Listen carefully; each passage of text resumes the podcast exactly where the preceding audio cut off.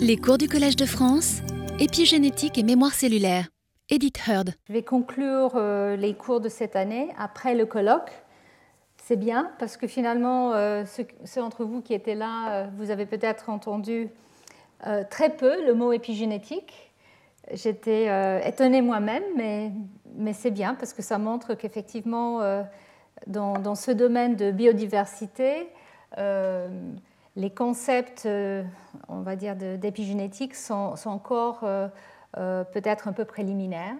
Et c'était aussi pour ça que je voulais faire cette série de cours. Donc ce, cours va être un peu une conclusion à, toute l'année. et puis, je pense que ça va me permettre de reprendre certains concepts et puis de, peut-être toucher à des concepts que qui sont importants par rapport à, la biodiversité euh, face au changement climatique, euh, etc. Donc la question que j'ai posée dans le titre, c'est quelle place a l'épigénétique dans la biodiversité?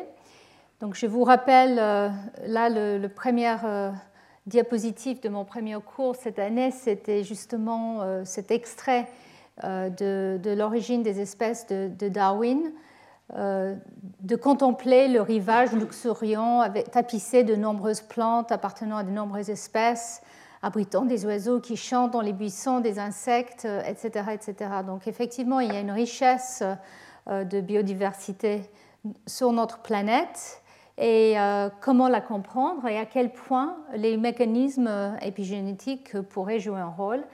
Et dans ce contexte, bien sûr aussi, à quel point euh, les variations de l'environnement pourraient influencer euh, cette euh, biodiversité, peut-être via l'épigénétique. Donc voilà, la question que je, pose, c'est est-ce que les mécanismes épigénétiques, et je vais redéfinir l'épigénétique encore une fois parce qu'à chaque fois je sais qu'il y a des questions par rapport à, à, ce mot, mais à quel point les mécanismes épigénétiques pourraient faciliter la variation phénotypique, c'est-à-dire des, caractères qu'on voit, que ce soit euh, entre, dans une espèce ou entre espèces, dans un écosystème. Et donc à quel point ces mécanismes épigénétiques pourraient euh, euh, faire cette variation et contribuer à la biodiversité dans le contexte du génotype et son lien avec l'environnement. Donc là, on revient vraiment aux définitions de, de Waddington. Et donc, juste pour, euh, avant de définir l'épigénétique, définir un peu plus la biodiversité, c'est un mot en fait qui a été utilisé euh, relativement récemment. Et c'est censé décrire toute la variété de, la vie euh, sur Terre, dans toutes ses formes et dans toutes ses interactions. Donc, c'est une mesure de, la santé, du, bien-être d'un écosystème. et l'écosystème peut être les euh, les, bactéries que nous avons dans notre intestin, ou ça peut être à l'échelle euh, d'un massif euh, de corail ou à la planète, de la planète. Et, chaque organisme, bien sûr, fait partie d'un écosystème ou un biome et qui dépend d'autres organismes et de son environnement pour, son bien-être. Contrairement à ce qu'on on fait souvent dans un laboratoire où on isole un organisme et on travaille sur cet organisme en essayant euh, de minimiser les interactions avec l'environnement et avec d'autres organismes. En fait, c'est bien sûr pas du tout naturel et euh, je pense que c'est le moment pour nous, les scientifiques, les chercheurs de, en tout cas de biologie moléculaire et de l'épigénétique, de, confronter euh, ce, défi d'aller vers ces, ces, variations qu'on trouve dans l'environnement. Donc, je vous rappelle aussi que euh, pour que euh, la vie sur Terre continue, il faut une diversité dans un écosystème.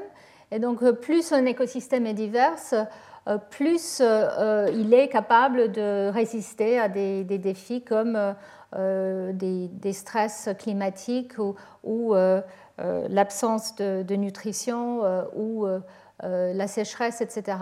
Et donc résister l'extinction des espèces. Mais chaque espèce est fait d'individus.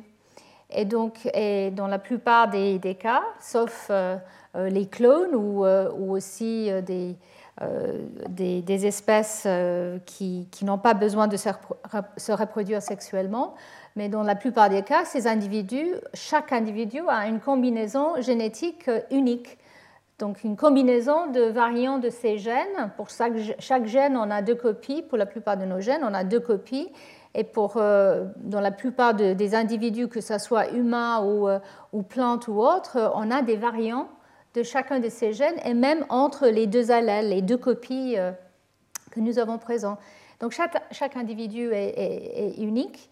Et, si on a une, perte d'individus au sein d'une espèce, par exemple dans des situations de, stress ou de migration, là, on peut perdre la diversité génétique. Et ça, c'est une, perte euh, qui, est euh, irréversible. Mais néanmoins, euh, une diversité génétique est créée à chaque génération parce que, en tout cas pour la reproduction sexuelle, parce que chaque génération fait un brassage des génomes parentaux et donc une nouvelle combinaison qui, est unique. Donc la question qui, qui moi, m'intéresse, c'est au niveau de la biodiversité, à quel point euh, ces variations au sein d'un individu et euh, au sein d'une espèce sont génétiques et épigénétiques? Parce que même quand on prend des clones ou des jumeaux qui ont des génomes quasiment identiques, on voit qu'il y a une diversité aussi. Et donc on peut dire que cette diversité est éventuellement épigénétique. Et donc comment on passe donc du génotype au phénotype avec le même génome, comment on peut arriver à avoir euh, différentes caractéristiques. Et donc tout au long de mes cours, je vous avais donné euh, différents exemples. Donc il y a des exemples très dramatiques de, ce qu'on appelle plasticité phénotypique. On en a parlé euh, au, colloque la semaine dernière. Donc ici, je vous montre quelques exemples. Là, c'est l'exemple de Daphnia qui, qui qui change, qui peut faire pousser un casque dans des conditions où euh, euh, cet organisme est exposé à, des, euh, molécules chimiques. Donc en fait, c'est une réaction à son environnement qui déclenche un programme qui fait une morphologie totalement différente. on voit aussi que chez certains mammifères, le pelage change de couleur en fonction des saisons. Il faut avoir un pelage blanc ou très clair euh, pour les périodes où euh, ces individus doivent survivre sur, la neige. Si, on a un pelage marron sur la neige, on est très, vite repéré et, mangé par les prédateurs. Donc en fait, il y a ce type de plasticité phénotypique qu'on voit partout dans la nature. Et peut-être l'exemple ou les exemples les plus dramatiques sont euh, ici les criquets euh, dont je vous avais parlé, qui peuvent être soit solitaires, soit euh, euh, migrateurs et qui, changent totalement et de caractère et de morphologie en très peu de temps. Et là, c'est un cas, on va dire, épigénétique, même si on ne comprend pas toutes les molécules. Mais là, c'est de l'épigénétique qui, ne touche pas forcément à une transmission des marques chromatiniens, mais plutôt de molécules qui changent comportement et ensuite toute une cascade d'événements moléculaires. Et peut-être l'exemple que vous connaissez tous, c'est euh, l'abeille. Donc euh, la reine et les ouvrières sont euh, génétiquement identiques, mais elles sont différentes parce que la nutrition au cours du développement est différente. Et cette nutrition, qui est le gelé royal pour, pour la reine et le, le, pain de pollen pour les ouvrières, en fait, cette nutrition, au cours du développement larvaire, change totalement euh, le phénotype, le caractère, la, longévité et aussi la fécondité. Et ici, nous avons des bonnes euh, indications de mécanismes et des mécanismes moléculaires qui impliquent des changements épigénétiques. Donc, je vous avais parlé très longuement des abeilles et aussi des fourmis qui elles aussi peuvent avoir ces différences de, morphologie et de comportement. La reine et, encore les ouvrières et les, soldats. Et là aussi, il y a des bases épigénétiques que nous, que nous connaissons. Mais dans la plupart des cas, nous ne connaissons pas en fait les bases moléculaires de ces changements dramatiques. Et au, cours du colloque, je pense que vous avez vu, il y a euh, des situations où on voit très bien qu'il y a des, changements de comportement, par exemple les nématodes qui peuvent ou pas avoir des dents euh, qui, qui, mangent. On commence à comprendre les gènes à peu près, mais les mécanismes de régulation de ces gènes, nous sommes encore très très loin. Alors chez les bactéries, je n'ai pas beaucoup parlé finalement des bactéries et je pense que je vais dédier toute une série de cours sur ça euh, dans l'avenir. Mais là, on comprend un peu mieux comment euh, les changements phénotypiques peuvent se passer et nous savons qu'il s'agit de changements au niveau de l'expression des gènes.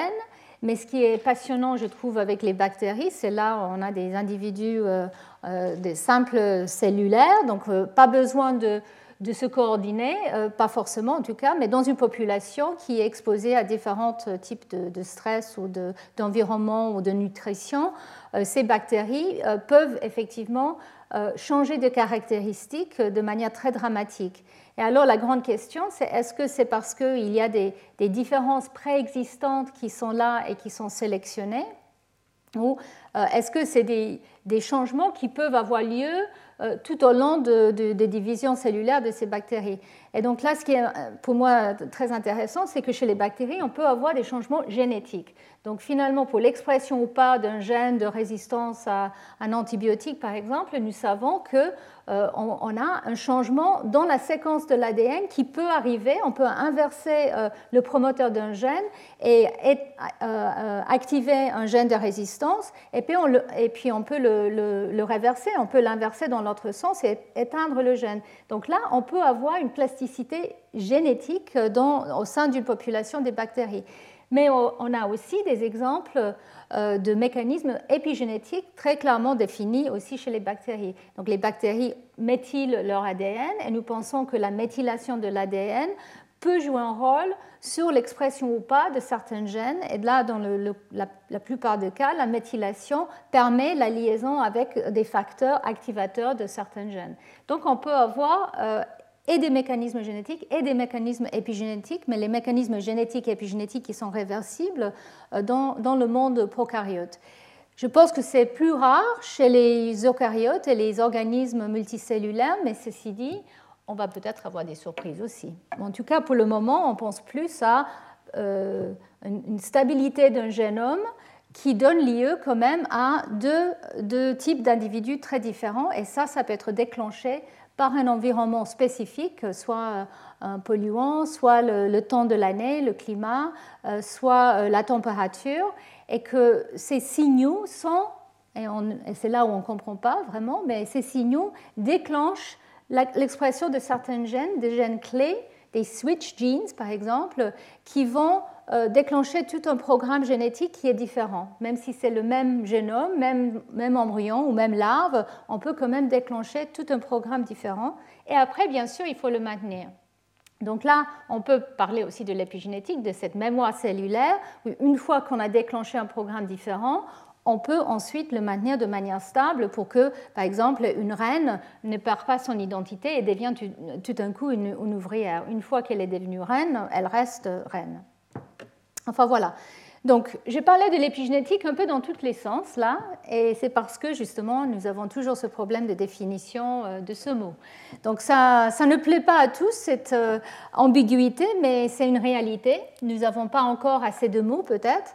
Donc, euh, très rapidement, l'épigénétique, le mot épigénétique, ça a été, je l'ai dit maintenant, je ne sais pas combien de fois lors de mes cours, mais c'était Waddington qui a proposé ce, ce terme au début dans les années 40 comme une discipline qui allait réunir la génétique euh, et la biologie du développement, l'embryologie.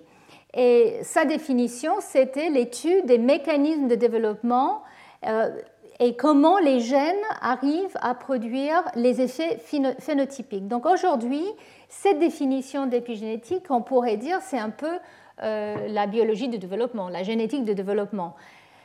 Mais euh, c'était le mot qui a été proposé dans les années 40 et dans ce contexte, il y avait aussi euh, l'idée que c'était un lien aussi avec l'environnement. L'environnement cellulaire au cours de l'embryogénèse qui peut influencer l'expression ou pas euh, de certains gènes et donc faire qu'une cellule va, va passer vers une voie et pas une autre. Mais plus récemment, il y a eu cette nouvelle définition d'épigénétique qui est apparue dans les années 60, 70, 70 80 et là, c'est une définition euh, qui concerne les changements d'expression de gènes qui sont stables et héritables au cours des divisions cellulaires ou même à travers euh, euh, les générations, à travers la, la, méose dans certains cas. Mais en tout cas, ce sont des changements qui n'affectent pas la séquence de l'ADN. Et donc, cette définition d'épigénétique est je dirais, euh, un peu plus moderne, et c'est cette définition que la plupart des scientifiques euh, utilisent aujourd'hui euh, quand ils parlent de l'épigénétique. Ils parlent en fait, en fait de changement d'expression des gènes et surtout les mécanismes comme euh, les, ARN non codants, la chromatine, les modifications de, la chromatine qui font que la même séquence d'ADN, elle est plus ou moins exposée à des facteurs de transcription ou elle est plus ou moins capable de permettre euh, une polymérase de s'associer, de, transcrire un gène. Donc cette définition d'épigénétique a un peu pris le relais à la définition euh, de, de l'origine de Waddington. Mais là, dans le contexte de mes cours, cette année, finalement, les deux définitions rentrent. D'une part, euh, je veux savoir comment, dans, dans, la, situation euh, de deux génomes identiques, on arrive à avoir quand même des phénotypes et des caractéristiques très différentes. Donc ça, ça, tombe très bien dans la, définition de Waddington. Mais aussi, je veux savoir comment ces décisions sont mises en place et puis maintenues euh, moléculairement. Donc aujourd'hui, effectivement, euh, les définitions varient beaucoup entre les changements euh, chromatiniens ou de chromosomes qui affectent les fonctions des génomes sans affecter la séquence de l'ADN directement. Ces changements peuvent être réversibles. Et puis aussi euh, les changements de caractéristiques phénotypiques, qui, soient moléculaires ou physiologiques, qui sont induits par l'environnement. Et là, euh, quand les gens utilisent ce terme épigénétique euh, pour parler de ça, on peut dire que c'est juste la régulation des gènes. Il n'y a pas forcément euh, besoin d'évoquer une stabilité au cours des divisions cellulaires. Mais bon, voilà, juste pour, vous donner un peu de confusion. Mais comme ça, vous savez qu'effectivement, le mot épigénétique peut être, utilisé dans, dans tous, les, tous les sens.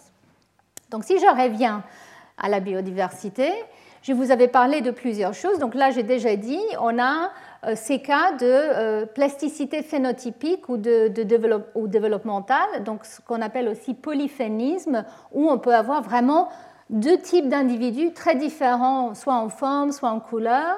Euh, et ça, ça peut être quelque chose qui est déclenché au cours du développement, ou ça peut être aussi quelque chose qui est déclenché chez l'adulte, comme pour les criquets mais qui ensuite soit est réversée à chaque génération, comme pour les abeilles, où la reine, elle donne lieu à des, œufs et des, larves qui peuvent être soit reines, soit euh, euh, ouvrières. Donc en fait, tout est effacé à chaque génération. Ou ça peut être transmis plus ou moins stablement à travers les générations. Et chez les plantes, on a quelques exemples comme ça. Et ici, chez le criquet, je trouve ça euh, très intéressant parce qu'effectivement, une fois que ce changement morphologique et de caractère est, arrivé, les mères transmettent ça à leur progéniture et euh, même c'est amplifié. Et cette transmission est faite euh, via une molécule qui est déposée sur l'œuf via une sorte de, mousse. Donc, donc là, c'est une transmission on va dire, épigénétique, mais qui n'implique pas la chromatine, comme je le disais. En tout cas, voilà, dans ces cas-là, je pense qu'on est plus proche de, la définition à l'origine de, de, Waddington, euh, mais les mécanismes moléculaires restent encore très, euh, très lointains. Et euh, on a entendu parler la semaine dernière au colloque de ces gènes clés qui peuvent déclencher les changements, mais exactement comment ils, marchent, nous ne savons pas encore. Donc euh, l'autre point qui est lié à ça quand même, c'est cette plasticité phénotypique qui est euh, une forme d'épigénétique, peut euh, être impliquée ensuite dans l'évolution des réponses adaptatives. Donc ça, c'est quelque chose qui fascine les scientifiques, ça énerve beaucoup, ça excite d'autres. Euh, donc, euh, parce que ça revient un peu euh, aux théories de, la marque. Est-ce que les traits qui sont acquis par un individu, individu peuvent être hérités? Et donc là, est-ce que cette plasticité phénotypique qu'on voit dans certains individus? Est due à un changement induit et qui n'a pas de, base au niveau du génome Non, on voit qu'à chaque fois, effectivement, euh, cette plasticité phénotypique qui peut être induite par l'environnement et ensuite transmise a quand même une base génétique. Euh, mais comment euh, l'ADN, la séquence d'ADN qui est là, peut être lue différemment? Là, je vous avais parlé de, de, bruit transcriptionnel et éventuellement d'épimutation, la méthylation par exemple, qui vient fixer un état. Mais cette plasticité peut devenir un trait qui est adaptatif. Et dans certains environnements, on peut, si besoin, avoir cette plasticité pour changer, par exemple, de couleur. Les lézards que je vous avais cités, qui sont dans le dessert, qui, peuvent, qui doivent changer de couleur. On voit que petit à petit, les populations qui n'ont pas besoin de changer leur environnement n'ont plus cette plasticité phénotypique, mais ils ont fixé la couleur appropriée. Et là, on sait que c'est encore génétique, c'est-à-dire il y a eu une mutation qui fait que, euh, ou mutation ou polymorphisme génétique, qui fait que ce trait est fixé. Donc on appelle ça l'assimilation euh, génétique. Et donc la personne qui a beaucoup euh, parlé et travaillé sur ça, c'est Mary Jane West Eberhardt, et je vous conseille vraiment de, lire ses, œuvres parce que c'est vraiment la spécialiste qui a un peu cassé les dogmes euh, des, évolutionnistes sur cette thématique. Donc voilà, pour résumer sur cet aspect-là, on peut dire que d'un côté, Lamarck avait raison pour dire qu'il fallait une réponse à l'environnement qui pouvait être transmise pour qu'une une espèce puisse survivre. Par exemple, il a pris l'exemple des, girafes. Finalement, là, il n'avait pas raison, mais, effectivement, dans certains cas, on a une plasticité phénotypique, mais euh, cette plasticité phénotypique peut permettre l'apparition de euh, un, des deux états de manière plus stable euh, au cours de l'évolution. Donc, en fait, ces, mutations sont encore, je dirais, la force de l'évolution et euh, là, il s'agit justement de la capacité de répondre à l'environnement de manière euh, changeable et puis ensuite de peut-être fixer l'état qui est plus propice sans perdre l'énergie de, changer de couleur ou de morphologie. Donc ça, c'est pour vous parler un peu de, ces, ces, différences de, de, morphologie ou de caractère qui, qui, sont déclenchées et c'est finalement une, des situations assez binaires je voulais aussi euh, revenir sur euh, euh, ce que j'appelle l'épigénétique ou la biodiversité au sein d'un individu. Et c'est là où je pense qu'il y a encore beaucoup, beaucoup de choses à comprendre.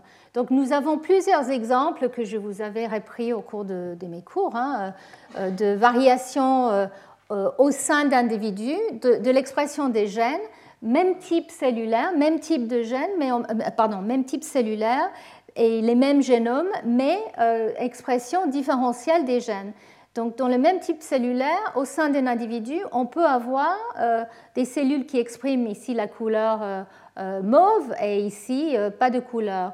Et pareil, chez la drosophile, dans l'œil de la drosophile, on voit que certaines cellules rouges, certaines blanches ici, le pelage des chats Isabelle.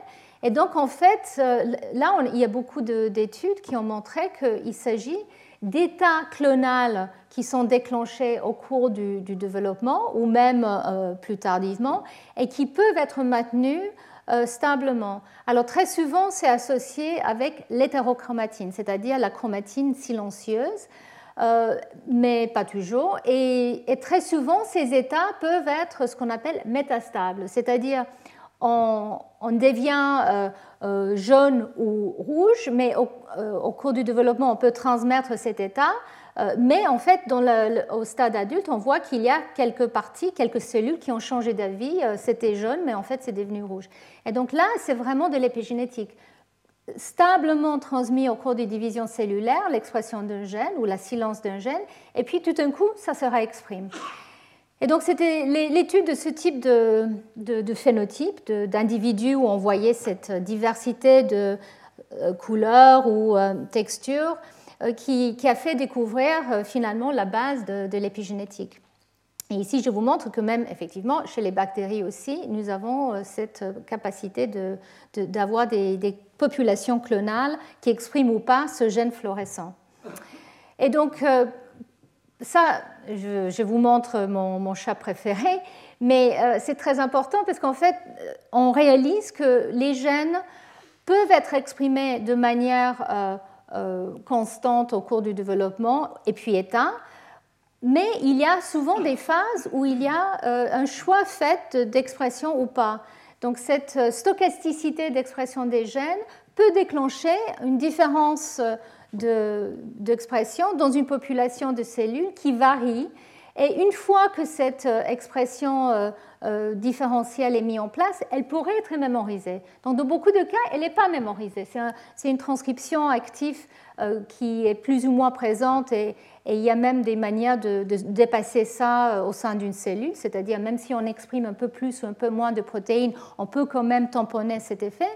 Mais dans certains cas, cette euh, ce choix est ensuite propagé de manière stable, mais le choix stochastique au début peut être très variable. Et donc on, arrive avec des individus qui sont des mosaïques cellulaires, mais même les individus identiques, et ici c'est des souriceaux qui sont identiques génétiquement, sauf pour un gène sur leur chromosome X qui est soit rouge fluorescent, soit vert fluorescent.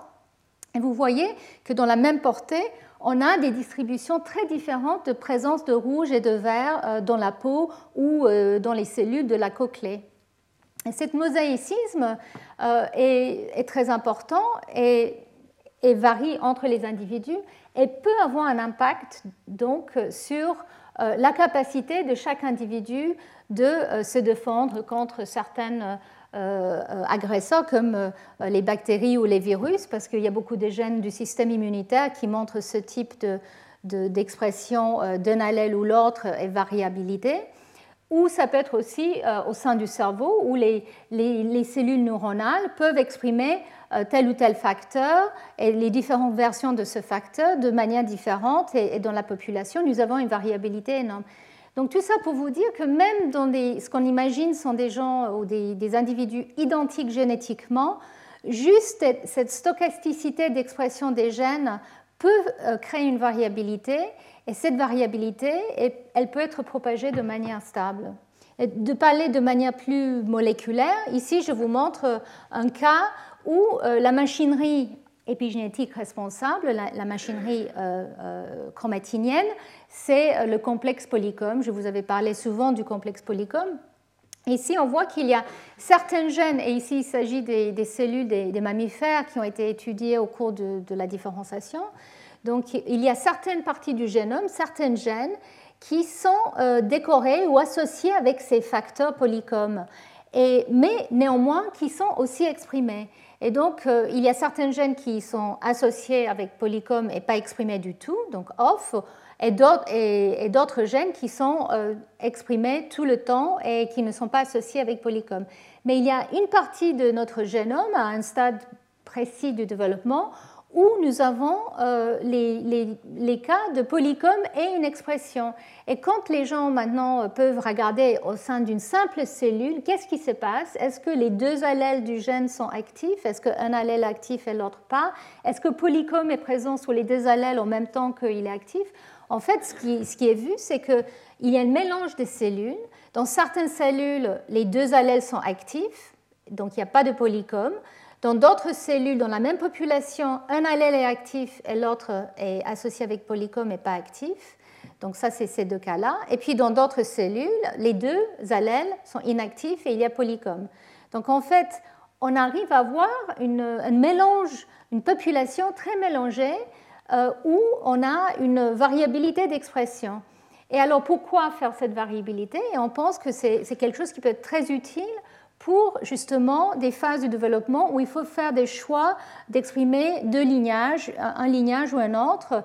Et en fait, avoir les deux options est très important parce que quand le bon signal arrive au bon moment et au bon endroit de l'embryon, par exemple, on peut dire, bon voilà, là, on va, on va aller vers cette voie-là, donc il faut éteindre ce gène complètement. Donc c'est ces cellules qui vont prendre le relais. Par contre, dans d'autres euh, lignage, il faut que ces gènes soient actifs et donc on va, euh, on va prendre plutôt ces cellules-là. Donc en fait, c'est une manière de, de, de, générer euh, une hétérogénéité qui peut être utile pour faire les décisions au cours du développement. Mais aussi, à l'âge adulte, et là l'inactivation du X c'est un exemple de ça, où dans chacun de nos cellules chez les femmes, un allèle est actif et l'autre allèle est inactif sur le chromosome X. Et on sait que euh, la plupart des cas, c'est aléatoire, c'est soit le X paternel, soit le X maternel, et dans chaque cellule, ça peut, ça peut être l'un ou l'autre. Et ça, ça génère une mosaïcisme qui peut être très utile pour justement euh, se défendre, comme je disais, euh, contre certains virus, etc. Donc en fait, c'est quelque chose qui peut être dans le système immunitaire ou dans le cerveau ou dans d'autres tissus. On imagine qu'il y a peut-être un avantage d'avoir cette variabilité. Mais ça peut aussi, au ce mosaïcisme, mais ça peut aussi être un désavantage. Donc en tout cas, voilà, euh, l'idée c'est que la stochasticité d'expression génique, et là j'avais fait euh, tout un cours sur, ça, comment ça, peut se passer, pourquoi certains gènes ont cette capacité de s'activer ou pas de manière variable. En tout cas, cette stochasticité couplée à une mémoire cellulaire qui peut être chromatinienne, par exemple, euh, peut générer une diversité phénotypique.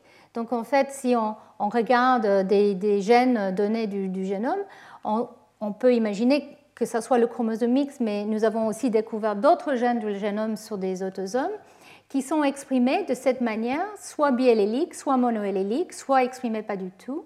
Et au cours du développement, on, se retrouve avec des combinaisons de plus en plus complexes. Comme ça, chaque individu est une, multitude de phénotypes cellulaires qui fait que cet individu va être complètement unique. Donc c'est pour ça que quand on parle de la médecine personnalisée, par exemple, il faut vraiment être personnalisé parce que nous sommes, même si nous sommes identiques génétiquement, euh, pardon, même si nous sommes uniques génétiquement, euh, la plupart d'entre nous, sauf les jumeaux ou les triplés, etc. En fait, nous sommes vraiment uniques au niveau phénotypique, au niveau de nos cellules, parce qu'il y a cette stochasticité d'expression de nos gènes au cours du développement qui fait que, effectivement, nous avons différentes proportions de cellules qui expriment plus ou moins certains gènes. Donc chaque individu est vraiment une combinaison de cellules euh, qui fait que nous sommes euh, très très uniques au niveau de notre physiologie euh, qui est donc une, mosaïque de, de, cellules. Donc voilà, ça c'est pour vous montrer à quel point il y a un potentiel de mosaïcisme. Et ça, c'est quelque chose qui a été maintenant étudié, modélisé, à quel point ça peut être avantageux. Et ici, je vous remontre euh, une diapo que j'avais montrée qui, montre les avantages de cette, physiologie mosaïque où euh, les, chercheurs ont pris les, différents cas de figure où nous avons le même euh, état de départ avec différents environnements ou avec différents environnements plus du bruit. Et si on regarde le taux de survie d'un individu qui a donc euh, un, mosaïcisme euh, physiologique, comme je le disais, le taux de survie est beaucoup plus important. Donc en fait, quand on change d'environnement, avoir ce mosaïcisme peut être vraiment un avantage parce qu'on arrive à euh, exprimer différentes populations, de, enfin différentes gènes dans différentes populations de cellules. Et donc au sein d'une population, c'est très avantageux d'avoir ce type de système. Donc finalement, les bactéries le font euh, dans une, dans une culture euh, euh, de, bactéries. Chaque individu peut avoir une variabilité. Et finalement, nous aussi, nous avons cet mosaïcisme qui était peut-être un peu inattendu. Bien sûr, après, il y a ce qu'on appelle l'homéostase. On ne peut pas juste avoir un, mélange de cellules qui, qui expriment euh, tout et n'importe quoi. Euh, il faut quand même que euh, certaines voies soient, ou certaines règles soient respectées. Et nous savons qu'il y a des processus, comme je l'ai dit, pour tamponner des changements de niveau d'expression de, certains facteurs. Il y a aussi une sélection au cours du développement. Les cellules qui, n'expriment pas suffisamment ou qui, qui expriment trop d'une protéine sont contre-sélectionnées. Donc euh, l'individu finalement qui apparaît euh, a éliminé toute une partie de ces cellules. Et ça, on le voit très bien avec le chromosome X, où quand il y a euh, un allèle sous le chromosome X qui est un tout petit peu délétère au cours du développement, très vite, on élimine les cellules qui expriment cet allèle et on sélectionne que les cellules qui expriment l'autre allèle, l'autre X. Mais néanmoins, tout est délétère et on peut arriver, et on arrive, et on le sait, parce que maintenant on regarde par euh, séquençage cellule par cellule de, des, transcrits issus des, génomes, et on voit qu'effectivement il y a énormément de, variabilité, de mosaïcisme, d'expression, et on pense que ça c'est quelque chose qui peut être très utile. Et dans le cas du cerveau, je vous avais montré qu'il y a des avantages d'avoir euh, juxtaposé les cellules qui expriment un allèle et, l'autre au sein du même cerveau. Donc, pour faire un résumé de ce que je viens de vous dire, il y a une stochasticité d'expression des gènes qui est inhérente à, à tout processus biochimique en fait, et c'est parce qu'il s'agit là des molécules qui fluctuent avec le temps, et donc on a des variations qui font qu'on peut avoir des changements d'état de la chromatine, de la fixation d'un facteur de transcription, un promoteur. Et cette stochasticité peut conduire à une variation d'expression euh, des, gènes qui peut être due au changement chromatinien et qui peut déclencher des changements d'expression euh, très drastiques comme euh, le gène déclencheur de l'inactivation du X existe, et ça je vous en avais parlé. Donc cette expression stochastique peut déclencher une voie et ensuite cette voie peut avoir des conséquences tout au long de la vie. Et euh, cette variation de l'expression des gènes euh, qui, est intrinsèque aux populations des cellules peut être due à des, processus, euh, comme je disais, un peu biochimiques, mais aussi à la progression cellulaire, ou, à d'autres processus. Et je vous avais même mentionné, les mitochondries, à chaque division cellulaire, ne se, ne se, partitionnent pas de manière égalitaire. Donc une, une cellule, deux cellules filles euh, vont hériter de nombre de mitochondries différentes. Et bien sûr, ça, ça peut aussi avoir un impact sur euh, le statut de la cellule et, euh, sa descendance. Donc cette, cette, variabilité, cette stochasticité qui, qui, conduit à une diversité de, de patterns d'expression peut donner des différences au niveau des phénotypes cellulaires, peut être soit euh, non clonale, c'est-à-dire réversible, donc à chaque division cellulaire, on a cette variabilité, elle vient, elle part, ou elle peut être propagée, ou elle peut être propagée et ensuite réversée métastablement. Donc c'est là où on a cette notion d'épigénétique de, de Riggs et Holiday. Et comme je l'ai dit, elle conduit à des différences entre les individus, même qui sont génétiquement euh, euh, identiques.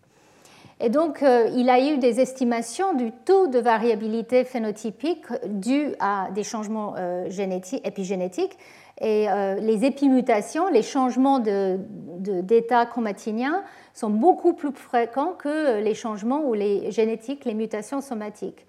Et de plus, et c'est là où c'est important parce que je reviens sur le, côté environnemental, on sait que ces, changements euh, d'expression des gènes qui peuvent être fixés par la chromatine ou par d'autres voies épigénétiques sont euh, euh, influencés par les changements environnementaux. Donc le stress environnemental peut influencer la manière que un gène va être exprimé ou pas au cours de, de ces divisions.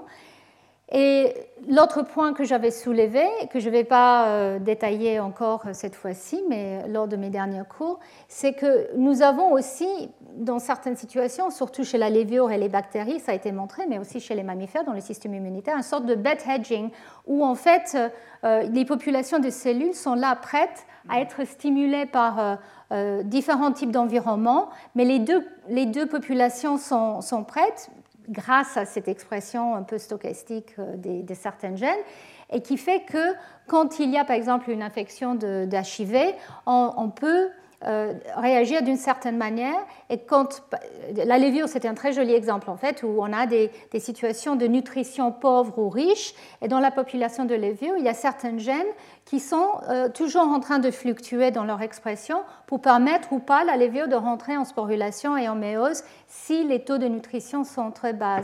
Donc en fait, c'est une manière de toujours survivre dans une population et le bed hedging, on sait, comme je l'ai dit, que, ça existe dans le monde unicellulaire et de plus en plus on réalise que peut-être aussi dans le monde multicellulaire euh, et euh, eucaryote. Donc euh, voilà, ce que je viens de, de, résumer, c'est que cette diversité cellulaire peut permettre une, plus de fonctions pour l'organisme. Quand il s'agit d'organismes multicellulaires, ça peut être important pour le développement. Ça peut permettre de mieux survivre dans les cas de stress, euh, comme pour les bactéries ou les lévures euh, dans les stress extrêmes.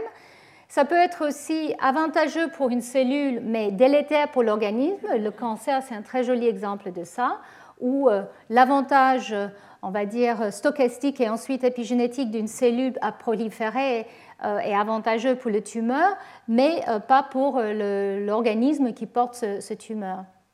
Et puis enfin, je pense que c'est important de souligner que cette variabilité au sein des individus euh, multicellulaires est sans doute très importante pour une survie dans des cas, dans des situations de stress euh, environnemental extrême.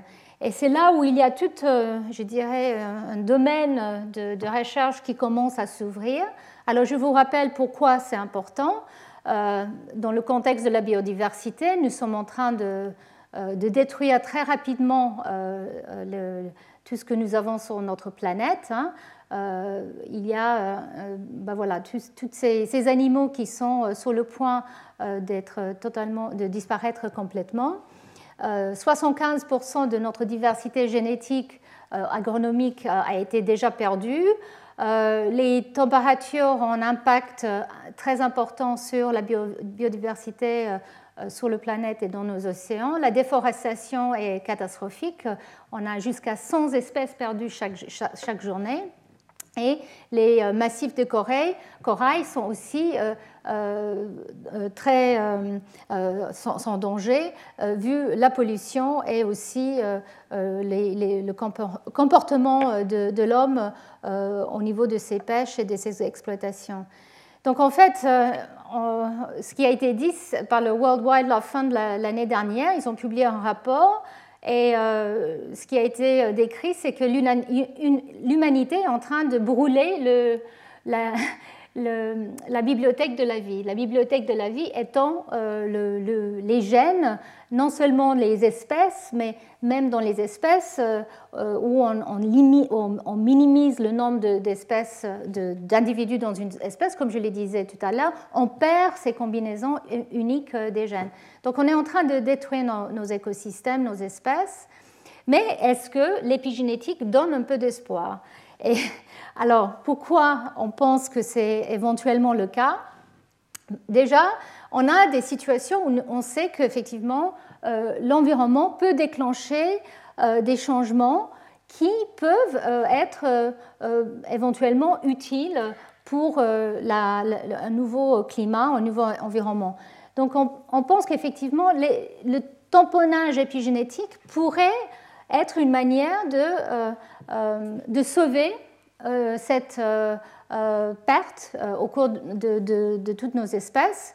Et, donc pourquoi? Ben Justement pour toutes ces raisons que je viens de vous décrire. C'est que si on a pour, un génotype donné, on a toute une gamme de phénotypes possibles dans une population, on peut imaginer qu'effectivement, euh, il y aura toujours des individus qui pourraient survivre, même si génétiquement, ils ne euh, sont pas mieux placés euh, que leurs voisins.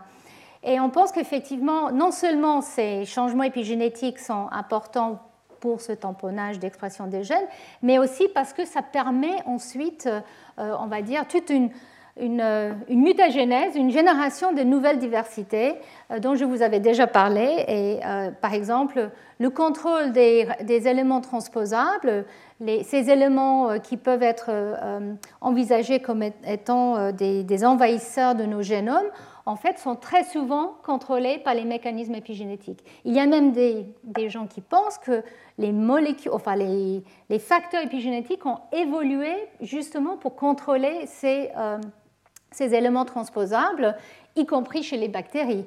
Donc, est-ce que finalement euh, ces modifications épigénétiques qui sont là pour contrôler euh, toute cette partie euh, mobile de notre génome, et je vous rappelle que jusqu'à 50% de notre génome est fait de, ces éléments ou leur hélica, bon, il n'y en a pas beaucoup qui bougent encore, en tout cas chez l'humain, mais il y, en a, il y a beaucoup, beaucoup de ces éléments qui restent présents et qui sont en fait éteints, éteints par les mécanismes épigénétiques. Et donc il y a l'idée que peut-être effectivement euh, euh, la, sensibilité aux facteurs épigénétiques, au stress environnemental, pourrait permettre un relâchement de ces éléments mobiles et donc du coup une sorte de mutagénèse qui va générer des nouvelles individus qui pourraient peut-être mieux survivre face à des changements euh, climatiques, nutritionnels ou autres. Donc ça, c'est euh, une, hypothèse encore, je dirais, mais il y a beaucoup de, gens qui sont très intéressés par explorer cette hypothèse d'évolution accélérée grâce à des modifications épigénétiques, en faisant ça dans des systèmes qui sont euh, relativement faciles à manipuler dans, des laboratoires, comme des bactéries, mais aussi euh, comme les mouches drosophiles. Et puis, il y a les cas que je vous avais mentionnés, cette plasticité phénotypique où on a un génotype et puis plus qu'un phénotype en fonction de, l'environnement. Euh, ça, c'est quelque chose qui est peut-être beaucoup plus pressant qu'on imaginait. Donc même si nous avons tous peur de tout ce qu'on va perdre avec le changement climatique, il se, peut qu'on va découvrir beaucoup plus de plasticité phénotypique qu'on imaginait.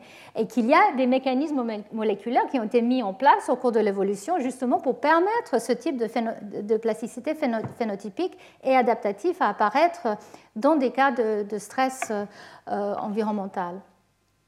Et puis, euh, ce dernier point que je vous avais élaboré euh, beaucoup euh, juste là, c'est le mosaïcisme cellulaire qui fait que nous sommes vraiment très divers, très uniques et donc peut-être plus capables de survivre, survivre le temps, que ce soit une plante ou un champignon ou une souris ou un humain, survivre le temps qu'il faut avec cette combinaison unique de cellules et d'expression de, ces facteurs pour se reproduire. Et justement, euh, si le degré de mosaïcisme est quelque chose qui, permet cette survie, peut-être c'est quelque chose qui sera fixé euh, ensuite au cours de, l'évolution.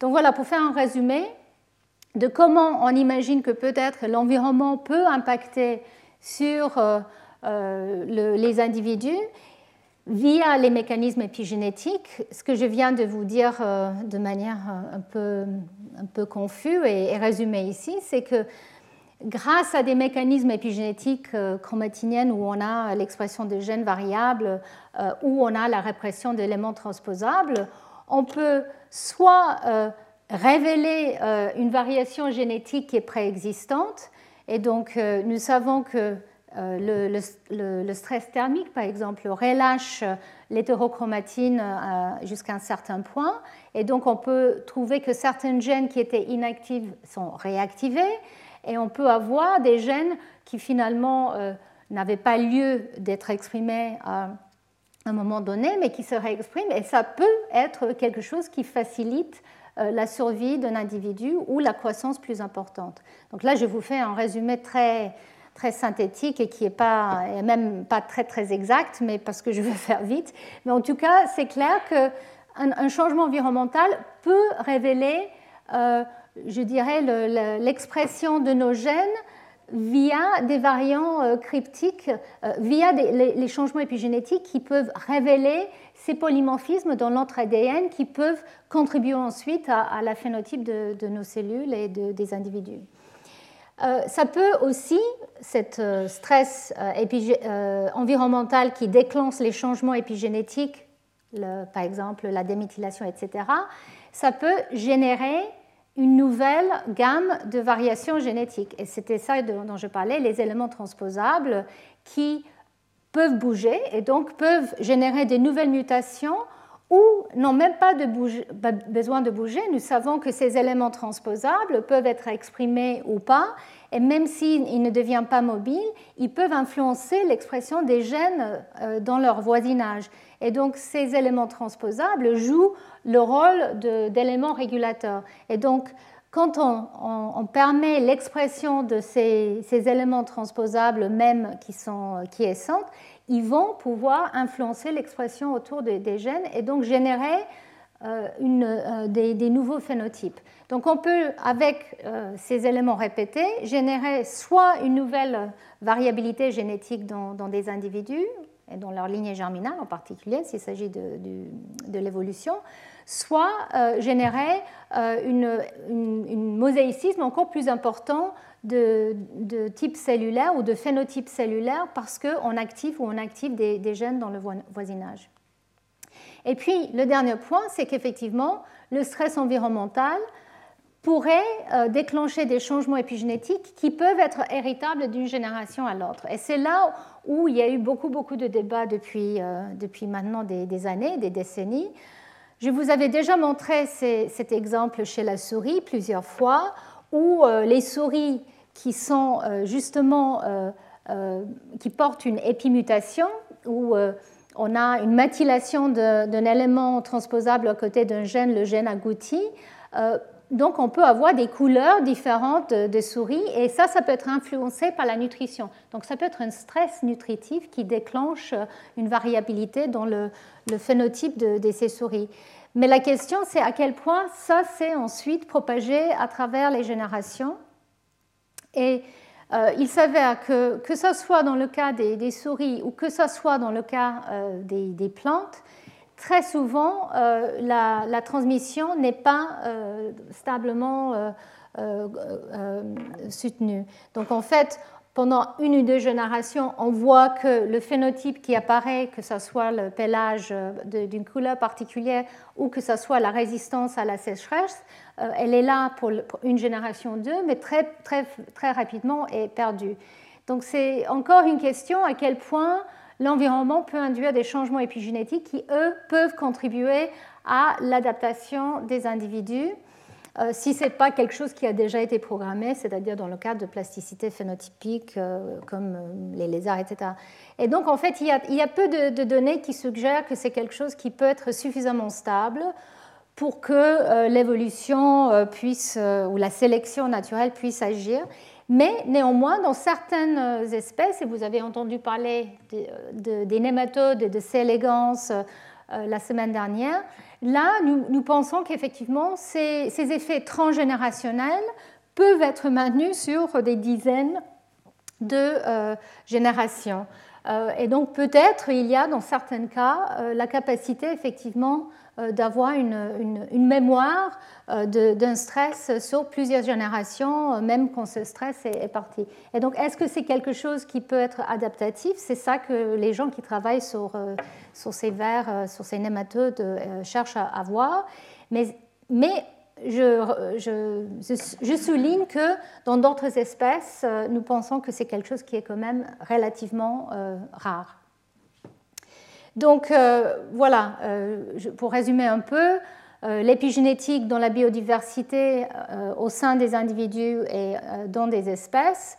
Donc ces phénotypes divers peuvent contribuer à la capacité d'un individu ou d'une espèce de, de, survivre dans des changements environnementaux on voit qu'il y a un avantage évident pour euh, les, populations qui se reproduisent de manière asexuée parce qu'il n'y a pas de brassage de leur génome. Donc en fait, ils sont obligés quelque part d'utiliser les mécanismes épigénétiques pour générer un peu de, variabilité. Mais je vous rappelle que les, organismes qui se reproduisent de manière asexuelle toujours ne survivent pas. Au cours de l'évolution, c'est des, comment on appelle ça, des dead end.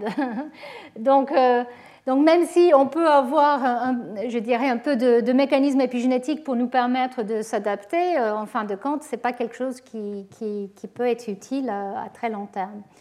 Mais bon, pour le survie, euh, je dirais, euh, quotidien, c'est important pour ces espèces qui se reproduisent de manière, ou qui, prolifèrent de manière asexuée, d'avoir la capacité de varier épigénétiquement, ou quand il s'agit des bactéries, finalement, même génétiquement, comme je le disais tout à l'heure en faisant des inversions, euh, des remaniements euh, de leur génome.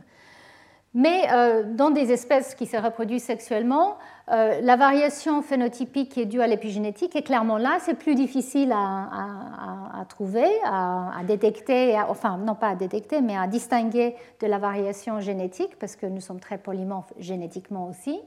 Mais maintenant, nous avons de plus en plus de données qui montrent qu'effectivement, il y a cette variabilité épigénétique et ce mosaïcisme cellulaire euh, entre individus qui sont euh, identiques, même dans des espèces qui se reproduisent sexuellement. Et l'idée, c'est que peut-être ça, c'est quelque chose qui peut être utile pour les changements d'environnement. Et donc, comme je le disais tout à l'heure, au moment où on a des grands changements environnementaux sur notre planète, comme le réchauffement climatique, est-ce que c'est quelque chose qui devient euh, utile, c'est-à-dire est-ce qu'on peut sauver, certaines espèces ou est-ce que les, espèces peuvent se sauver grâce à ces euh, mécanismes épigénétiques qui permettent une flexibilité dans, différentes situations? Comme je vous avais montré, quand c'est programmé génétiquement oui, c'est-à-dire quand il y a la capacité d'avoir cette plasticité phénotypique, oui, c'est épigénétique, mais c'est quand même génétique à la base. Mais quand il s'agit d'un changement qui est déclenché et ensuite doit être transmis et que le phénotype doit rester, en fait, ce n'est pas facile de, voir que c'est quelque chose à, plus long terme. Donc là, bon, c'est pour vous montrer encore une fois le réchauffement climatique, les effets dramatiques que ça peut avoir. Mais il y a beaucoup, beaucoup d'intérêt justement dans le monde euh, marin, euh, dans les océans, pour regarder les organismes et voir s'ils ont une plasticité transgénérationnelle. Donc là, on ne parle pas de forcément d'épigénétique. Hein. On peut parler aussi de la génétique et même encore plus de, des holobiontes. Donc on en parlait de ça euh, la semaine dernière au, au colloque. En fait, un individu n'est pas seul, mais vit avec euh, ces bactéries, ces, champignons, c'est différents. Et donc, dans le monde marin, euh, dans, les océans, c'est pareil. Très, très rarement est-ce qu'on voit euh, des individus seuls. Ils sont très souvent soit en symbiose ou en holobionte, en tout cas. Et donc, la question, c'est à quel point les changements déclenchés quand on voit ces individus ensemble sont épigénétiques. Et ça, c'est quelque chose qui peut être mesuré maintenant et à quel point cette euh, cohabitation euh, qui déclenche des changements éventuellement de métabolisme, d'état d'expression des gènes, peut permettre la survie euh, ou la prolifération plus importante d'un individu. Donc c'est là où on passe vraiment dans le monde de, l'écosystème. Et je pense que c'est là, pour moi, en tout cas, le, moment le plus excitant en biologie, c'est qu'on peut maintenant aller étudier l'état des individus, de leurs cellules, au niveau de l'expression de leurs gènes, au niveau de l'expression de la présence de protéines ou pas, ou de métabolites. On peut vraiment aller étudier euh, ces, différents euh, états moléculaires et on peut voir si ensemble euh, un, diatome et une bactérie particulière en fait vivent mieux et pourquoi? Quel est l'échange qui fait qu'elles survivent mieux ou pas? Et je pense que c'est là où euh, les chercheurs essaient de voir comment on peut faire des expériences qui sont euh, bien désignées, bien contrôlées, pour vraiment voir à quel point, à travers les, générations, cette cohabitation, qui peut être transitoire, hein, mais qui, vient, par exemple, pendant les périodes de, dans les pôles nord et pôles sud, on a des, périodes de l'année où il n'y a pas de lumière du tout, et on voit que ça change. les holobiontes euh, sont très variables dans ces différentes époques. À quel point, en fait, ça c'est quelque chose qui a une base épigénétique et quelle est cette base moléculaire euh, de cette cohabitation, et à quel point c'est quelque chose qui peut être utile pour l'adaptation, c'est-à-dire dans un contexte de réchauffement climatique, est-ce que oui ou non on voit qu'il euh, y a un ajustement qui se fait euh, qui peut permettre une survie plus importante ou qui va euh, servir à éliminer certaines espèces. Et donc, Là, ça c'est un papier en fait qui ne parle pas vraiment des, des holombiontes, mais pour vous montrer à quel point les, chercheurs commencent vraiment à, à, regarder tout ça. Donc, euh, dans, les corails, les, chercheurs essaient de voir à quel point euh, les stress euh, nutritifs dus à la pollution que l'homme met dans nos océans, liés à un stress thermique qui peut être dû au réchauffement climatique ou à d'autres phénomènes, mais en tout cas à quel point, quand on met les corails dans ces différents contextes, on voit des changements épigénétiques et est-ce que ça corrèle ou pas avec euh, euh, la, survie ou la, croissance euh, de, ces espèces. Et donc là, je ne vais pas rentrer dans les détails des expériences, mais ils ont regardé justement dans les cas de, stress nutritionnel où les niveaux de nitrogène et nitrogène plus phosphorus sont, variés, et dans le contexte de stress thermique, qu'est-ce qui change? Et ce qu'ils ont vu, c'est en regardant la chromatine et les variants d'histone, ils ont ils ont vu qu'effectivement, il y a apparition euh, de, certaines formes phosphorylées d'un variant d'histone H2AX. Et cette variant, pour ceux qui ont suivi mes cours il y a plusieurs années, en fait est très souvent liée à euh, une réparation de l'ADN. En fait, c'est sans doute euh, relevant quand il y a des cassures de l'ADN ou quand la réplication de l'ADN ne se passe pas comme il faut. Donc finalement, est-ce que c'est vraiment des mécanismes épigénétiques dans un sens mémoire cellulaire ou c'est juste la signalisation que dans ces conditions de stress, nous avons justement une mutation, la mutagénèse de l'ADN qui a lieu. Et en fait, cette modification d'histone nous signale simplement que ben, ça ne va pas, en fait. En tout cas, pour le moment, c'est une étude qui a été descriptive, mais qui montre très bien qu'on peut vraiment aller faire de la recherche dans ces écosystèmes pour suivre l'impact des différentes variables euh, et regarder de manière moléculaire euh, comment les choses se passent. Et je pense que là, nous sommes juste au début de, cette, euh, cette, voie de, recherche. Et j'avais une dernière petite histoire à, à vous raconter. je vais faire très vite parce qu'en fait, je voulais vous parler aussi euh, des situations de changement de conditions. Euh, là, par exemple, passage à un état sombre, sans lumière, euh, pour les poissons cavernicoles. Voilà, merci. Et nous avons entendu parler de ces poissons la semaine dernière au colloque. Et pour ceux qui étaient là, vous avez entendu que j'ai posé la question à l'oratrice Isabelle Ratou par rapport à, la possibilité que euh, la perte de l'œil dans ces, poissons qui vivent, eux, euh, dans les cavernes et donc n'ont pas besoin de voir et donc perdent leur euh, vision très vite, perdent leurs yeux très vite, par rapport à leurs confrères qui, eux, habitent plus haut dans l'eau et donc peuvent utiliser les yeux et donc ils ont les yeux, comment on perd un œil? Et en fait, euh, un papier sorti l'année dernière, je pense, c'était l'année dernière, vous allez voir la référence dans un instant, qui suggérait que cette perte de l'œil est épigénétique. C'est très rapide parce que, enfin très rapide, c'était il y a quelques euh, millions d'années. Euh, ces deux types de, poissons, les Astyanax mexicanus, ont, séparé et cette forme-là a donc perdu ses, ses yeux et comment on peut perdre si rapidement euh, euh, un organe entier?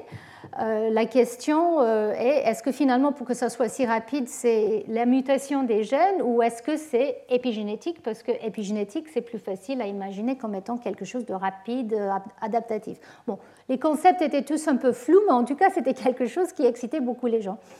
Et là, ils ont fait une expérience. les chercheurs ont pris ces poissons qui ont donc perdu leurs yeux versus les, les, espèces très proches qui avaient encore les yeux, ils ont comparé, ils ont comparé les génomes des deux cas et les épigénomes aussi, donc les marques épigénétiques et euh, les gènes eux-mêmes. Et euh, ce qu'ils ont vu, c'est qu'effectivement, et ça vous avez entendu euh, la semaine dernière, c'est que euh, cette forme de poisson, en fait, qui, est aveugle, commence à former l'œil au cours du développement, mais n'avance pas. En fait, ça, s'arrête très tôt. Euh, alors que ses homologues, eux, ils, développent l'œil. Et, et, les chercheurs dans ce papier, ils ont regardé l'état des gènes impliqués et alors, il y a d'autres espèces où on a une forme euh, euh, qui, est aveugle et avec des espèces très proches qui, voient. Chez les mammifères, euh, c'est les rats nus. Je ne sais pas si vous connaissez ces espèces. Donc, les rats nus vivent sous terre, ne sortent jamais ou quasiment, et donc ont perdu la vision, ne voient plus. Et là, on a comparé ces rats avec des rats qui sont à la surface, et eux, ils ont encore leur vision. Et on a vu chez les rats nus, tous les gènes, ou quasiment tous les gènes impliqués dans la vision, c'est-à-dire dans les voies développementales pour faire l'œil, ont été mutés. Donc la séquence d'ADN a changé. Ici, donc, mais cette divergence entre les rats top nus et les rats euh, qui ne. je me plus, il y a plusieurs formes en fait qui, n'ont pas perdu les, yeux. Euh, là, il s'agit des dizaines de, de millions d'années. Ici, c'était beaucoup plus rapide. Et en fait, quand ils ont regardé les gènes, ils ont vu qu'il n'y a pas de mutation chez ces espèces-là, il n'y a pas de mutation dans les gènes qui sont impliqués dans la formation de l'œil. Et donc, ils ont posé la question, est-ce que c'est épigénétique? Ils ont regardé euh, la méthylation de, l'ADN, ils ont regardé euh, les gènes impliqués, et ils ont vu qu'effectivement, euh, il y a, alors là, je vous parle des rats nus, ils ont vu qu'effectivement, il y a des changements épigénétiques au niveau de ces gènes, et en particulier, ils ont aussi vu que l'enzyme qui dépose la méthylation, la DNM, une des, trois, la DNM méthyltransférase euh, B, est exprimée de manière beaucoup plus élevée dans les yeux de ces individus aveugles que euh, chez les autres. Donc, euh, cet modificateur épigénétique est beaucoup plus actif chez ces individus, chez cette espèce, et va sans doute, enfin, met-il les gènes qui sont impliqués dans le développement de l'œil et les inactifs. Donc ces gènes ne sont plus exprimés. L'ADN reste pareil, mais les gènes ne sont pas euh, euh, exprimés. Donc euh, cette suppression épigénétique, on peut dire, bon, ben, ça c'est une hypothèse, mais ils, ont, mais ils sont allés plus loin, et c'est là où je trouve que ce papier est quand même assez convaincant. Ils ont pris ces, yeux, ces larves au cours du développement ils ont traité avec euh, la 5-azacitidine, c'est une molécule qui réverse la méthylation. Et quand ils ont fait ça, ils ont vu qu'effectivement, ces individus commencent à développer des yeux. Donc juste en réversant la méthylation, on commence à voir la réformation de l'œil. Donc pour moi, ça c'est quand même assez convaincant. Ça veut dire que les mécanismes épigénétiques sont quand même impliqués dans le développement de l'œil et sont inhibés dans euh, ces, euh, ces poissons-là euh, qui ne développent pas leurs yeux de manière naturelle. Mais est-ce que l'évolution était épigénétique? Non, bien sûr que non. Il s'agit d'une mutation qui, quelque part, va faire que cette dénaméthyltransférase est plus exprimée. Alors, où est cette mutation? Est-ce que c'est un élément régulateur? Est-ce que c'est un facteur qui va aller réguler DNMT3B On n'en sait rien. Je pense que euh, moi, je parie à 100% qu'il ne s'agit pas d'une épimutation, mais d'une mutation qui fait qu'il y a une méthyltransférase plus active qui peut, elle, aller méthyler au bon moment. Sans doute, c'est un élément régulateur, à mon avis, qui fait que DNMT3B exprime un peu plus fortement au cours du développement euh, à ce moment précis, qui fait qu'on bloque euh, l'expression de ces gènes et on, donc on, bloque la formation de, de l'œil. Donc c'est quand même génétique. C'est euh, sans doute la séquence quelque part qui fait que cette protéine est plus abondante, mais néanmoins, euh, l'impact qui fait qu'il n'y a plus des yeux, c'est quand même épigénétique. Donc voilà, euh, là, la conclusion de, ce papier, c'était que des petits changements génétiques peuvent altérer la régulation épigénétique, et ça, ça peut jouer un rôle très important au cours de l'évolution pour déclencher des changements dramatiques sur des, euh, des réseaux euh, génétiques euh, qui peuvent, par exemple, arrêter la formation d'un œil. Et ça, c'est beaucoup plus facile à imaginer dans un contexte d'évolution accélérée. Il suffit de, prendre une mutation qui va affecter tout un tas de, de gènes pour arriver à un, phénotype connu, pas, pas, connu, un phénotype voulu.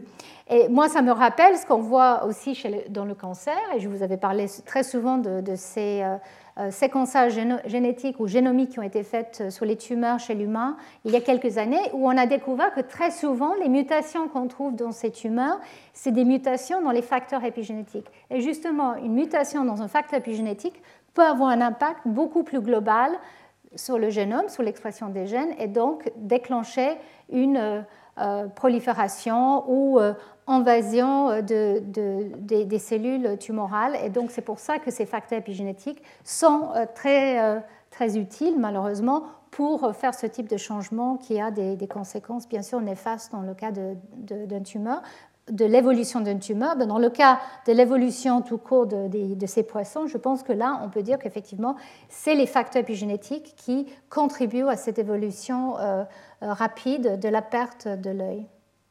Donc voilà, je termine euh, avec une longue liste pour ceux qui sont euh, intéressés de voir tout ce que j'ai couvert cette année euh, pendant les cours.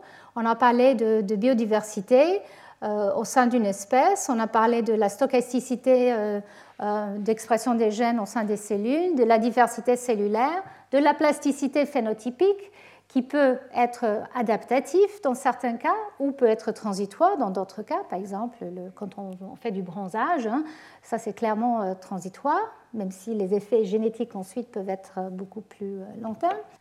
J'ai parlé de, ces différentes formes d'épigénétique ou définition d'épigénétique. C'est lui de, de, Waddington, où un génotype donne lieu à plusieurs phénotypes via ou grâce à, l'environnement. On a parlé de cette euh, programmation de changements épigénétiques éventuellement qui peut donner lieu à, des changements de phénotype comme euh, chez les insectes, les abeilles, etc. On a parlé aussi de la vernalisation, pas aujourd'hui, mais dans mes précédents cours. Et là, je vous avais dit que les changements induits par l'environnement peuvent induire une mémoire épigénétique à travers quelques générations, mais ce n'est pas quelque chose de très long terme en général, euh, sauf a un locus qui est particulièrement sensible à ça, et là on revient à cette plasticité phénotypique. Et puis enfin, on a terminé sous le rôle éventuellement de l'épigénétique dans l'évolution. Je laisse ça avec un point d'interrogation parce que comme vous avez vu, je pense qu'effectivement, les voies épigénétiques sont impliquées dans les processus évolutifs, mais euh, la base de cette évolution reste toujours pour moi euh, la base euh, euh, au niveau du, génome. Voilà, et donc je termine avec euh, ça. comprendre la biodiversité est important. Je pense que c'est le défi pour nous, les, chercheurs et les biologistes. Et cette citation que j'avais mise lors de mon tout premier cours, que nous sommes la première génération de scientifiques avec les outils pour vraiment mesurer et comprendre la biodiversité sur Terre, mais malheureusement, nous sommes sans doute la dernière génération avec l'opportunité de le faire et de découvrir toute la biodiversité euh, euh, avant que certaines choses soient euh, changées ou perdues de manière irrévocable. Mais l'espoir, ça c'est encore une fois le, film de Sébastien Salgado, le photographe, qui lui, comme thérapie, a repris la ferme au Brésil de son père, qui était totalement déforestée, et voilà euh, en 2000 euh, l'apparition que ça avait. Et en 12 ans, il a réussi à recréer tout un écosystème avec les rivières, les, les insectes, enfin toute la diversité. Donc, comme quoi, c'est jamais trop tard. Voilà. Merci beaucoup, et puis à l'année prochaine. Retrouvez tous les contenus du Collège de France sur www.colège-2-france.fr.